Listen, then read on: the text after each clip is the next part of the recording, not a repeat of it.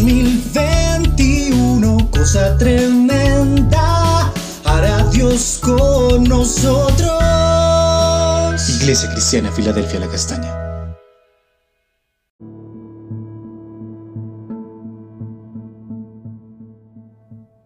Amada Iglesia, Dios te bendiga. Continuamos con nuestro devocional en Juan 18, 28 al 32, que dice así. Llevaron a Jesús de casa de Caifás al pretorio. Era de mañana y ellos no entraron en el pretorio para no contaminarse y así poder comer la Pascua.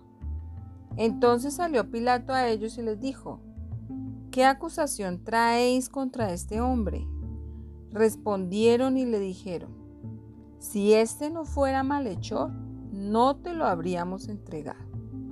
Entonces les dijo Pilato, tomadle vosotros y juzgadle según vuestra ley. Y los judíos le dijeron, a nosotros no nos está permitido dar muerte a nadie, para que se cumpliese la palabra que Jesús había dicho, dando a entender de qué muerte iba a morir. Hoy vamos a estar hablando acerca de ¿le conoces o le condenas?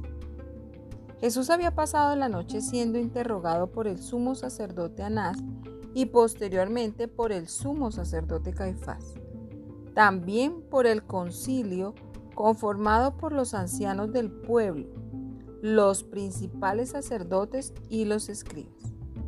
Jesús había estado recibiendo acusaciones de las principales autoridades de los judíos que buscaban hallar testimonio contra él que les permitiera condenarlo a muerte, pero no lo encontraron.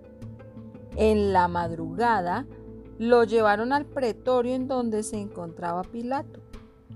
Los judíos se cuidaban mucho en observar las normas para no fallar en el proceso de dar muerte a Jesús.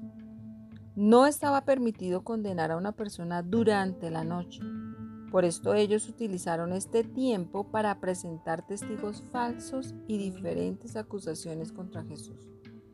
Como estaba amaneciendo, lo enviaron a Pilato, buscando encontrar en él la sentencia que permitiera dar muerte a Jesús. Como se acercaba la celebración de la Pascua, no estaba permitido contaminarse con los romanos que eran considerados gentiles. Por esto las autoridades judías evitaron entrar al pretorio donde se encontraba Pilato.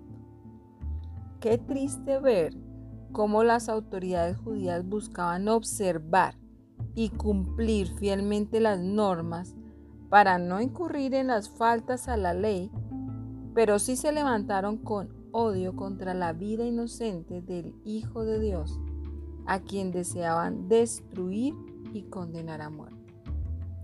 Lo que nos evidencia su condición espiritual. Para ellos era más importante cumplir fielmente la ley, porque así no serían considerados indignos de ningún acto. Pero su corazón estaba lleno de odio, venganza y rencor contra el dador de la vida, el Hijo de Dios, su Creador, al que no reconocían como Dios, sino buscaban destruir.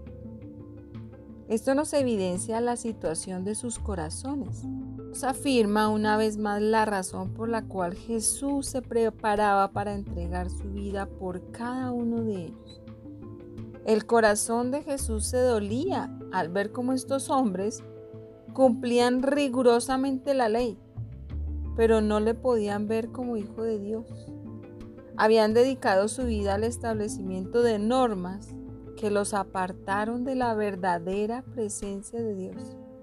Y lo más triste, ellos representaban la máxima autoridad de los judíos, que había sido establecida por Dios para guiar a su pueblo, pero su corazón estaba endurecido y no lo podían reconocer como el Hijo de Dios. Al contrario, veían en él un adversario que debía ser destruido. ¿Hasta dónde podemos llegar cuando estamos lejos de Dios? Observando normas y rituales que nos alejan de su presencia.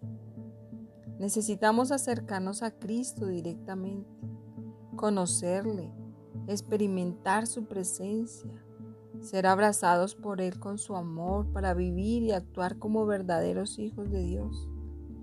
Qué responsabilidad tan grande cuando tenemos discípulos que desean ser guiados a Jesús y nuestra vida puede estar distante de Dios, con una relación de apariencia, como le sucedía a todos los principales sacerdotes y los sumos sacerdotes, los que buscaron condenar a Jesús.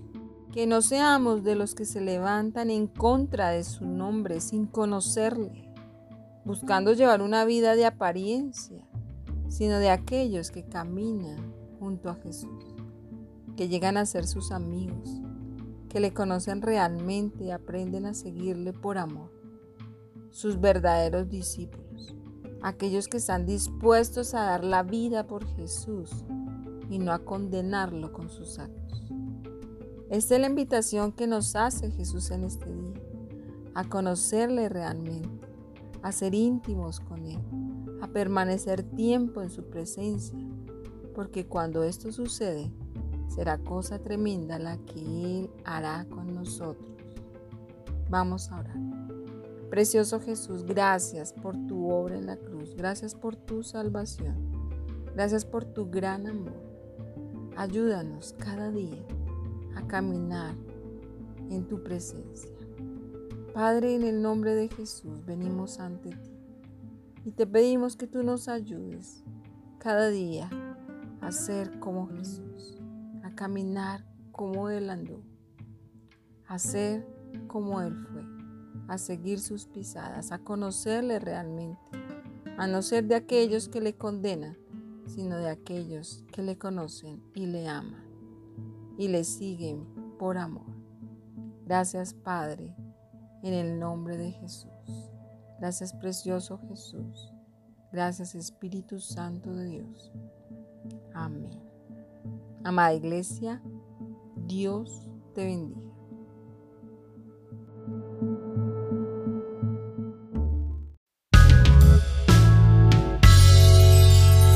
En 2021, cosa tremenda, hará Dios con nosotros. Iglesia Cristiana Filadelfia La Castaña.